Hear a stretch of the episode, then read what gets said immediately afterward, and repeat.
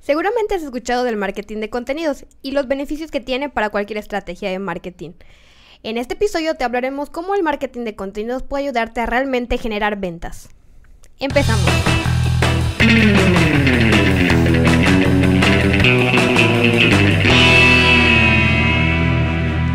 Internet. Hola Internet, Oh, en este episodio vamos a hablar como ya lo comentamos y como seguramente lo están viendo en el título, cómo hacer marketing de contenidos que genere ventas. Todavía no tenemos presente a nuestro líder, entonces yo, Penny, voy a estar dirigiendo, gracias.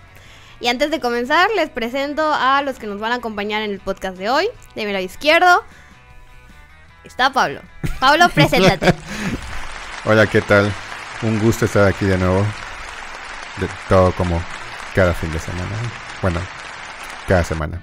Y de mi lado derecho, Tiana. Hola Internet.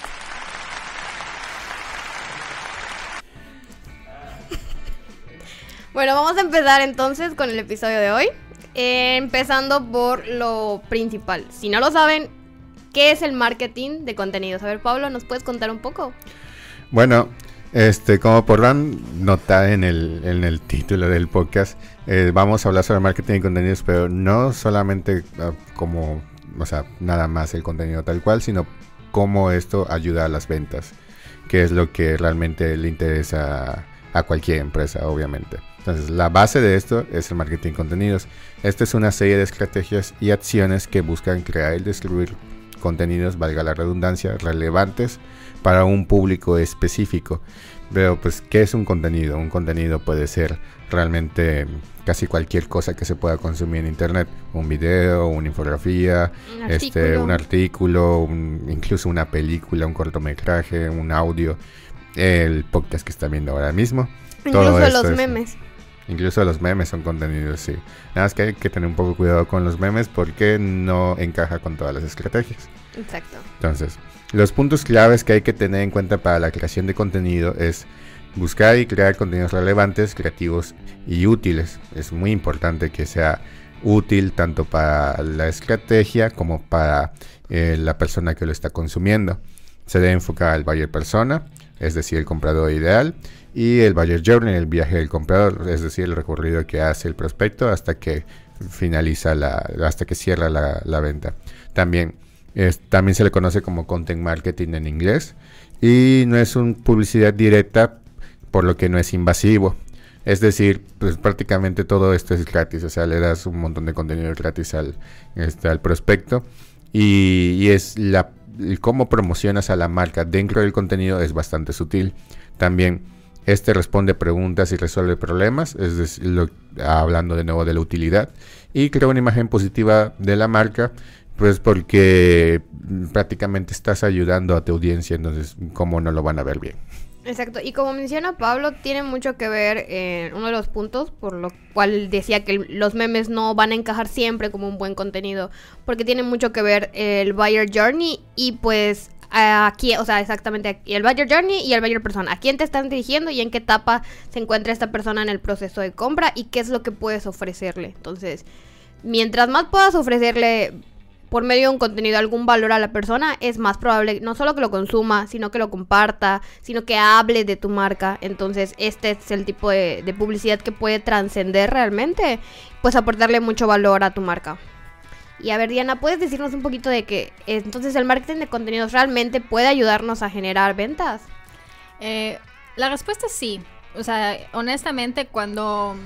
Esto se le conoce como content selling, ¿no? Es con el área de ventas, conoce eh, el área de contenidos o el contenido de valor. Al final de cuentas, el contenido lo que hace es impulsar, eh, entre muchos aspectos, eh, la identidad de marca, ¿no? O sea, que la gente te ubique, por ejemplo, ay, estás en tu, en tu feed y de pronto ves una infografía con una información importante que te va a ayudar. Al final de cuentas, eso hace que tú tengas una buena imagen de, de la marca, como dice Pablo, que te están ayudando. Entonces, cuando tengas una necesidad de comprar algún producto, pues esa marca va a ser la primera que va a venir a la, a la mente, ¿no? Entonces, en este caso, los prospectos eh, son atraídos y generados por el departamento de marketing, sí. Pero, ¿qué pasa cuando llegan al área de ventas? Entonces, esa es esa parte donde el content selling se trata de aprovechar este contenido para que el equipo de ventas logre este, concretar, ¿no? En este caso, por ejemplo, este contenido se genera para que durante la venta el vendedor tenga herramientas para seguir nutriendo y dándole contenido de valor a la persona, ¿no? No porque la persona llegó por un artículo, eh, ya está listo para comprar, sino que pues esta persona a lo mejor quiere más información y el vendedor se puede apoyar del contenido creado por este departamento para seguirle enviando información bien estructurada en diferentes formatos que traigan su atención. Sí, y aquí podemos ver que igual, eh, como podemos ver en las diapositivas, si nos están viendo por YouTube y si no, es el momento de suscribirse a Loja Creativos. Eh, una de las claves igual en esta parte del proceso es el marketing boca a boca. ¿Por qué? Porque no es solo las, las herramientas que le estás brindando a, pues, al equipo de ventas para esta comunicación con el prospecto, sino que si el prospecto está satisfecho con este contenido y le encuentra pues ese provecho, ese valor, eh, este se vuelve hasta cierto punto y tal vez más adelante un fidelizador de la marca y ya tiene esta información que va a compartir con otras personas. Entonces, esto habla, no solo vas a cerrar una venta, sino que esto habla mejor de tu marca más adelante y puedes atraer por medio de esa persona a quien ya le has brindado pues información, puedes atraer más prospectos. Y otro de los puntos que de, este, de esa parte del content selling es que el contenido que necesita cada usuario depende, o sea, mucho de varía dependiendo de la etapa de compra. Y aquí es donde tiene que haber una comunicación constante con el equipo de ventas para poder explicarles igual qué, qué contenidos encajan con las diferentes etapas y ya que el equipo de ventas puede identificar esas etapas en cada prospecto, entonces puede proporcionarles contenido adecuado para cada una de estas etapas, igual ir guiando pues durante su buyer journey al buyer persona para pues poder llegar a cerrar la venta de manera exitosa. Eh, Pablo, ¿puedes contarnos un poquito de las diferencias entre el content marketing y el content selling? O sea, ¿qué, que hace que uno no sea lo mismo que el otro. Sí, claro. Eh, de hecho, para contribuir un poco a lo que mencionaste tú, Diana, el, ahora sí que el content selling, todo este rollo de crear contenido para vender, debe tener un enfoque muy, muy apegado al equipo de ventas. O sea, no es nada más de, ah, mira, ahí está el contenido, agárralo, no, sino es realmente mantener una buena comunicación y que el equipo de ventas estén, estén alineados al comprador para que puedan saber qué es lo que necesitan y qué contenido le pueden ofrecer, cómo se pueden comunicar mejor con, este, con ellos. De hecho, eh, probablemente cuando estén viendo este podcast ya habrán visto el de el de este ventas sin fricción es va muy de la mano el, el poder alinear este a los vendedores con, con esta estrategia entonces, ya viendo las diferencias de content marketing y content selling, la principal es que, bueno, el content marketing tiene un enfoque muy, muy educativo y se trata de atracción. Es decir, puede ser, por ejemplo, una infografía o un video que, habla sobre un, tema muy en concreto, pero no, no está esperando que el, que el prospecto llegue y diga, ah, mira, me gusta ese contenido, voy a comprar justo ahora. Bueno, mm, no digo que no haya casos así, pero no es tan usual. En cambio, el content selling tiene un enfoque para cerrar la venta, por lo que es, no es el mismo tipo de contenido, podría hablar un poquito más del producto, del servicio, o no ser tan sutil como, como en la parte del content marketing. También, el content marketing puede ser muy general o puede ser muy específico dependiendo de la etapa y de la intención. El content selling casi siempre, si no es que siempre va a ser muy específico. Si lo hacemos muy general no nos va a servir para vender. La siguiente diferencia es que se hace basándose en cualquiera de las etapas del, buyer journey. En cambio el content selling se basa eh, cuando ya está este, cuando el usuario ya entró en el embudo de ventas y ya está en las últimas etapas, por ejemplo en consideración o decisión más que nada en decisión.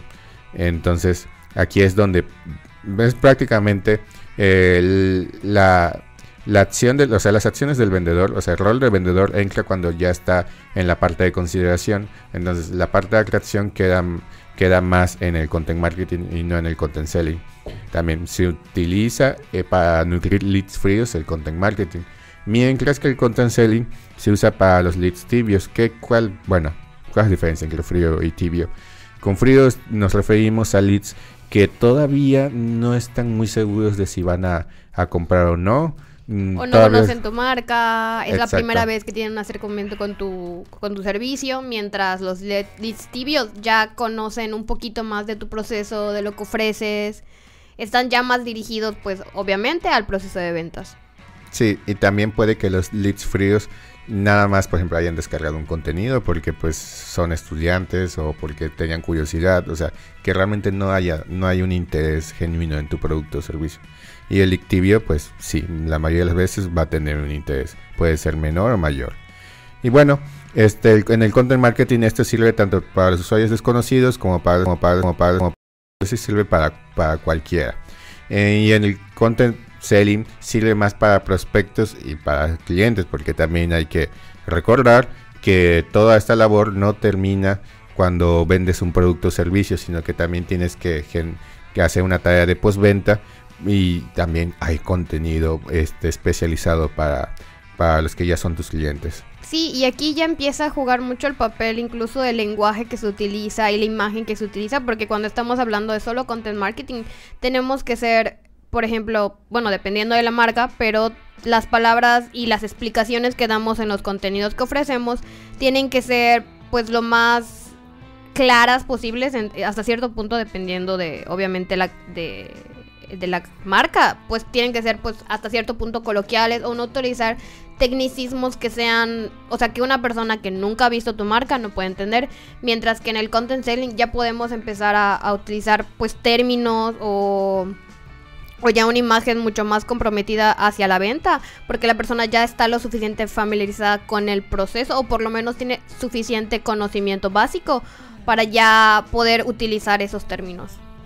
Y eh, ya dejando a un lado pues las diferencias del content marketing y ya el content selling, podemos empezar a hablar de cuál es el proceso que necesitamos tomar o llevar a cabo para pues crear un content selling. Entonces, este contenido enfocado a la venta. Eh, rápidamente podemos hablar de seis pasos y ya los vamos explicando uno a uno. Entonces, desde empezando que tenemos que identificar para quién es el contenido, o sea, cuál es el buyer persona, porque sí hay hay que entender que tenemos que tener buyer persona, pero en un mismo negocio podemos tener más de un buyer persona y cuando ya está enfocado a la venta tenemos que crear contenidos para los diferentes buyer persona. Entonces, el segundo paso sería revisar los recursos con los que ya cuentas, eh, por ejemplo, en tu blog, en tu base de datos, y pues po- poder utilizarlos para este proceso. Eh, paso número 3, analizar cómo tu proceso de ventas, cómo lo manejas y qué contenidos vas a necesitar en cada etapa. Número 4, recopilar y organizar este contenido que ya tienes y cuál pues sí te va a servir y el que no te va a servir.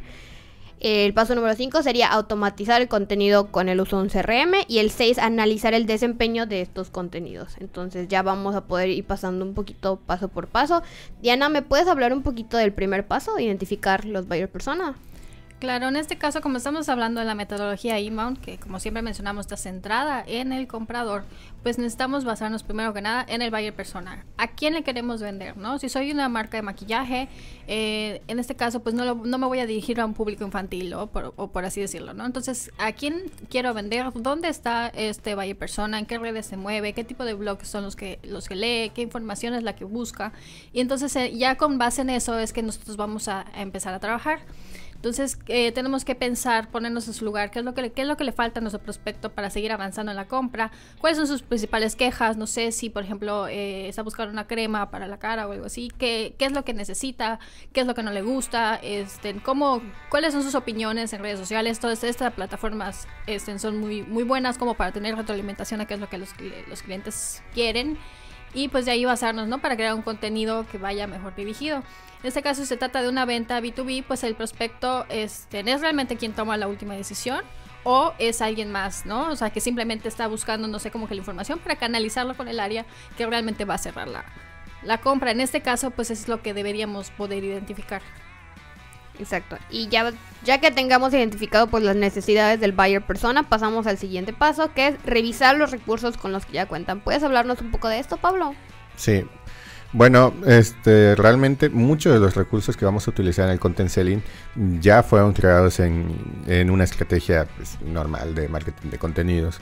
Eh, en este paso debemos de ver cuáles son los que vamos a usar y ver qué es lo que nos falta pues para después crear esos que hacen falta. Entonces, ¿qué puede servir? Pueden servir artículos que respondan a las preguntas de los prospectos, es decir, artículos de etapa de, consideración y decisión, eh, cosas que hablen de más, de forma un poquito más comparativa, que hablen de precios o que hablen de, de cosas muy específicas, tutoriales y guías. Eh, por ejemplo, si estás vendiendo un producto muy técnico, eh, que necesitas, o un software, por ejemplo, que necesita cierto conocimiento, entonces eh, aclararle cómo funciona este producto. Puede ayudar mucho a ver si, eh, para que el prospecto vea si de verdad le conviene o no. Entonces quizás está este, dudando entre uno o dos programas y pues vio que el tuyo tiene más opciones, que es un poquito más complejo, o por el contrario que es un poquito más fácil de usar, que es más intuitivo, todo esto va a ayudar a que ellos se decidan. Ebooks y PDFs con información más, más específica, que por ejemplo hay mucha información que no podemos encontrar en, internet y todo esto se, da por medio de, de ebooks, de, ebooks descargables y todo esto lo, puedes ofrecer a tu, a tu prospecto para que se dé cuenta de digamos de que tienes un poquito más de conocimientos que el resto y que por lo tanto tu producto o servicio puede ser superior o también no necesariamente tiene que ser un contenido este de informativo también puede ser un PDF técnico que, haga también como de, guía o, pues de ficha técnica valga la redundancia y videos este variados que puedan este ayudar a por ejemplo mostrar este, un producto. Hace rato estaba hablando de los tutoriales y las guías que también puede, pueden ir en forma de video, pero también podemos hacer, digamos que demostraciones del producto, o sea, cómo se ve, cuáles son sus partes, o este, todo esto ayuda a que, a que el prospecto, pues digamos que se convenza. También, por ejemplo, si estás vendiendo terrenos, también sirve mucho que, que puedan ver dónde está, porque es algo muy importante cuando están decidiendo. Exacto, creo que en esta etapa eh, podemos considerar todos los, pues, los contenidos que ya se han creado, pero también cuáles valdría la pena transformar en cierta capacidad para redirigir un poco más al proceso de ventas. Y por esto pasamos al paso número 3, que es analizar cómo es tu proceso de ventas y qué contenido necesitas para cada etapa. Entonces, en esta parte ya que determinaste qué clase de contenido te va a servir, tienes que analizar, bueno, qué tan largo es mi proceso de venta, cómo funciona mi embudo y cómo funciona en tal vez en casos específicos, si hay modificaciones en los embudos de venta dirigidos a diferentes buyers persona. Entonces, ¿cuántas etapas tiene cada uno y qué clase de contenido voy a dirigir a cada etapa? La idea en esta parte es pensar que en este proceso de ventas ¿Cómo puedo reducir el tiempo en que a un prospecto le tarda tomar la decisión de adquirir mi producto? Y entonces, en que dependiendo qué tanto tarda en diferentes etapas, podemos ir determinando en qué momentos necesita de una información que pueda resolver pues las necesidades del prospecto. Y pues es en esos momentos entonces poder brindarle dicha información eh, para poder hacer que este flujo del prospecto de prospecto a cliente sea más rápido, sea más efectivo y pues ir eliminando las fricciones. En esta parte igual ayuda para que podamos analizar cómo no bombardear a un prospecto, lo cual puede volverse molesto, o sea, por ejemplo, en una nutrición por, por email con información o algo así.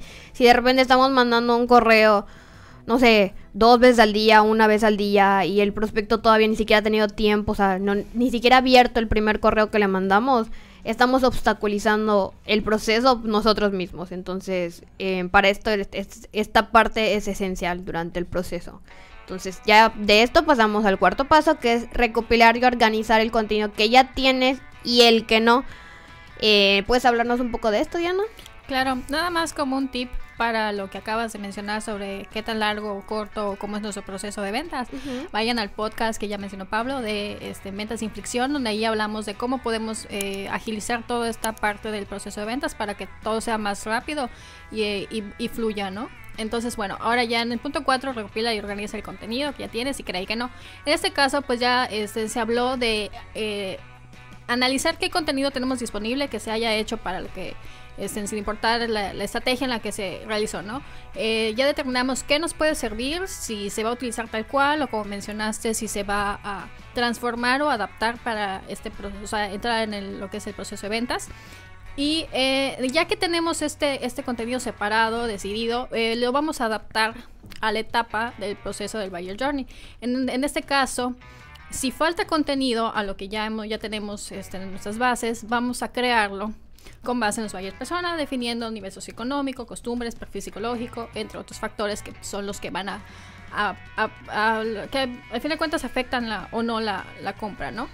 Vamos a utilizar los diferentes formatos en los que podemos abarcar. Por ejemplo, si tengo un tipo de persona que suele consumir más video porque necesita la información concisa, rápida, que me la estén diciendo así concreta. En este caso, pues eh, vamos a tratar de enfocar nuestros contenidos a eso, o ya sea infografías, vamos a analizar qué es lo que funciona mejor y cómo se adapta esto a la etapa del buyer journey. Ok, y ya de esto pues pasamos, ya que hemos determinado pues qué nos va a servir y qué tenemos que crear con todos los puntos que Diana ha comentado, pasamos a que estos contenidos, el, el equipo de ventas no puede estar enviándolos pues siempre manualmente o, o simplemente estar buscando qué le va a servir. Para esto tenemos el paso número 5, que es automatizar el contenido con un CRM. ¿Puedes hablarnos un poco de esto, Pablo? Ok. El equipo de ventas utiliza a diario el CRM para, valga la redundancia, vender o comunicarse con los leads. Entonces, para hacer este seguimiento, este, es necesario que tengan los contenidos a la mano. Por eso hay que automatizar correos de nutrición. O sea, como bien mencionó Penny, no podemos poner a nuestros vendedores a ahora sí que perder tiempo mandando correos manualmente.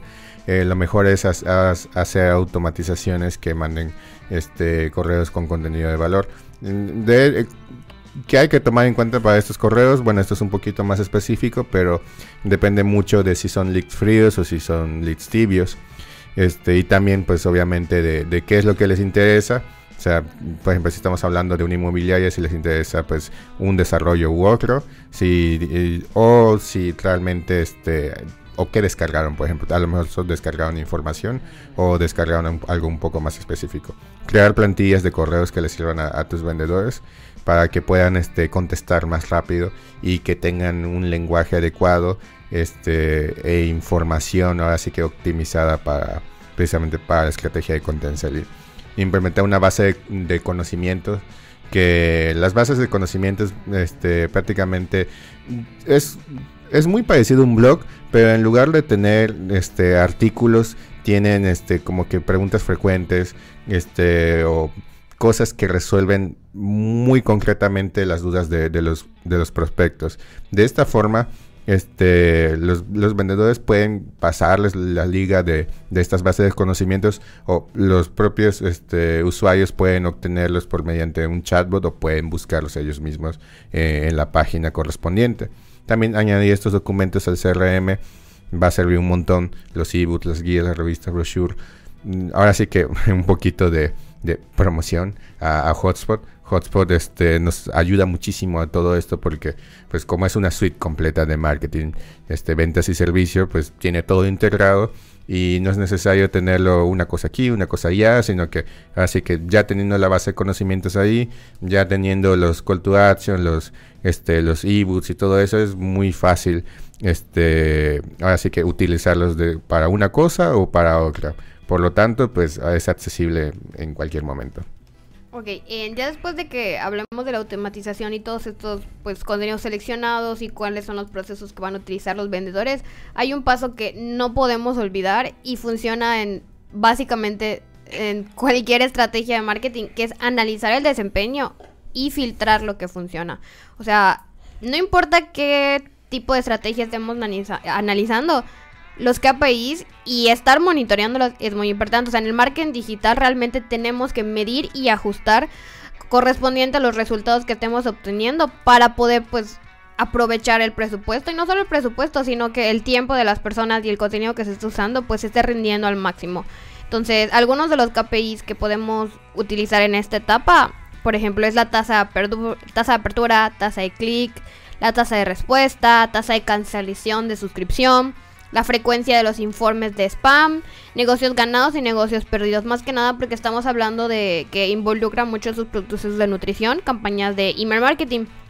Y en el content selling es importante medir qué contenidos sí están impulsando el proceso de venta. Entonces, ver qué contenidos en, ayudaron a que este flujo de ventas sea más pues rápido, sin fricción y qué contenidos tal vez no aportaron tanto al usuario, al buyer persona y pues necesitaron de contenido extra o de una explicación más amplia o cualquiera qué factores están pues influyendo en esta parte. Entonces, con pues la medición de los KPIs podemos ir determinando estos factores y pues viendo qué contenidos vale la pena mantener o cuáles pues hay que considerar optimizar.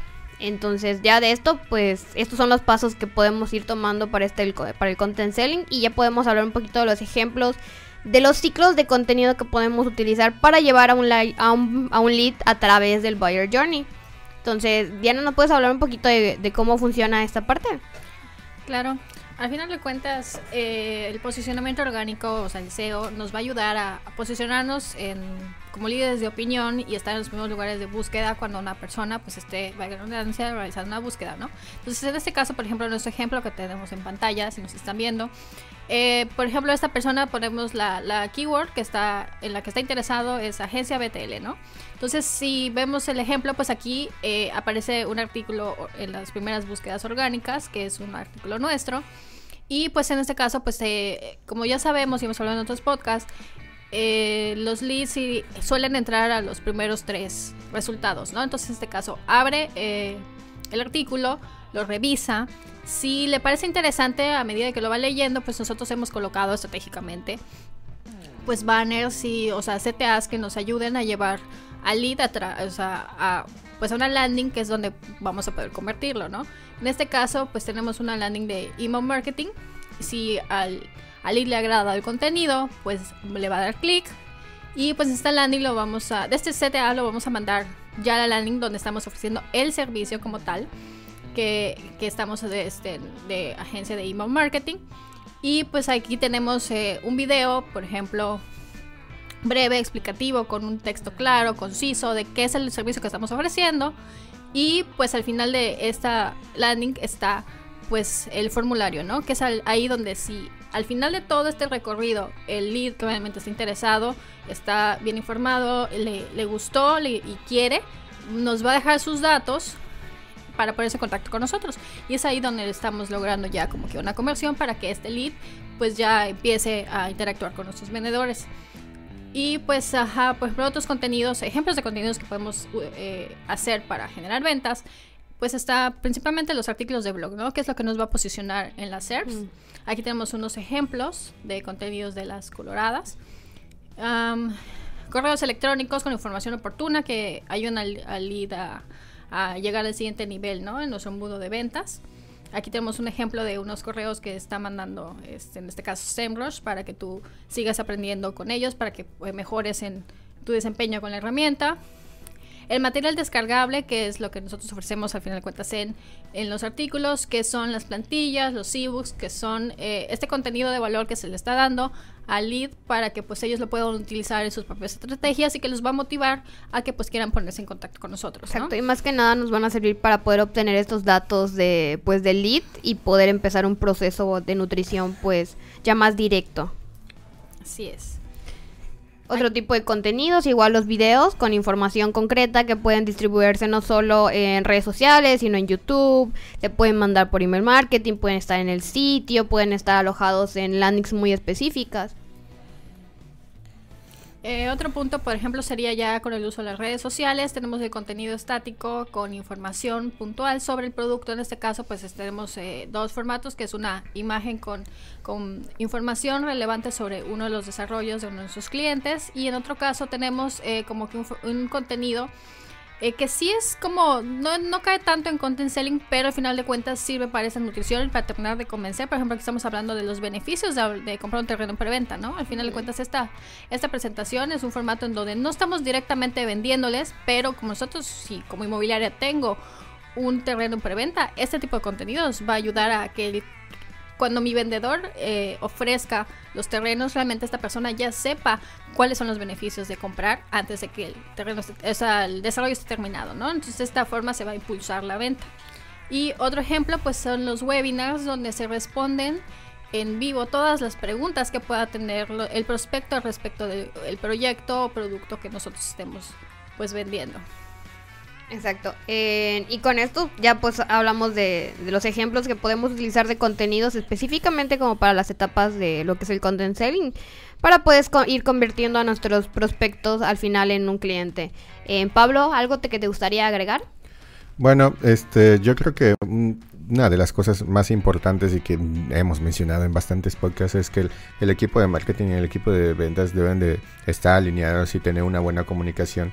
Porque luego una del- uno de los errores más frecuentes que hace que hace que fracase la estrategia es que el, equipo de marketing esté totalmente enajenado. O sea, el que crea el contenido esté enajenado de lo que mm, ahora sí que del- de toda la acción de venta, es decir, que no esté enfocado en que en cómo esto se va a transformar en, en un cliente, en una venta, y que los, y los vendedores también no comprendan muy bien para qué sirven estos contenidos o cómo esto va, este, les va a ayudar a vender. Entonces, hay que mantener esta buena comunicación, que los dos entiendan a la otra parte y pues si logran esto, ya están del otro lado, van a, van a poder aumentar muchísimo, muchísimo este, su tasa de éxito. Exacto, o sea, el equipo de ventas y el equipo de marketing no son enemigos, son, o sea, tienen que trabajar de la mano para que pues se pueda conseguir pues los objetivos de ventas. Eh, y pues con esto terminamos el podcast de hoy. Si tienen dudas, si tienen comentarios, pueden y nos siguen en YouTube, pueden dejarlo en la cajita de comentarios. Y si no, yo fui Penny, me pueden encontrar en redes como arroba dime Pennybu. Y Pablo, ¿cómo pueden encontrarte en redes? Como Pablo Hernández con doble A. ¿Y a ti, Diana? Como Diana, guion bajo, guion bajo CCY. Y esto fue todo Internet. Nos vemos en otro episodio. Hasta luego. Hasta luego.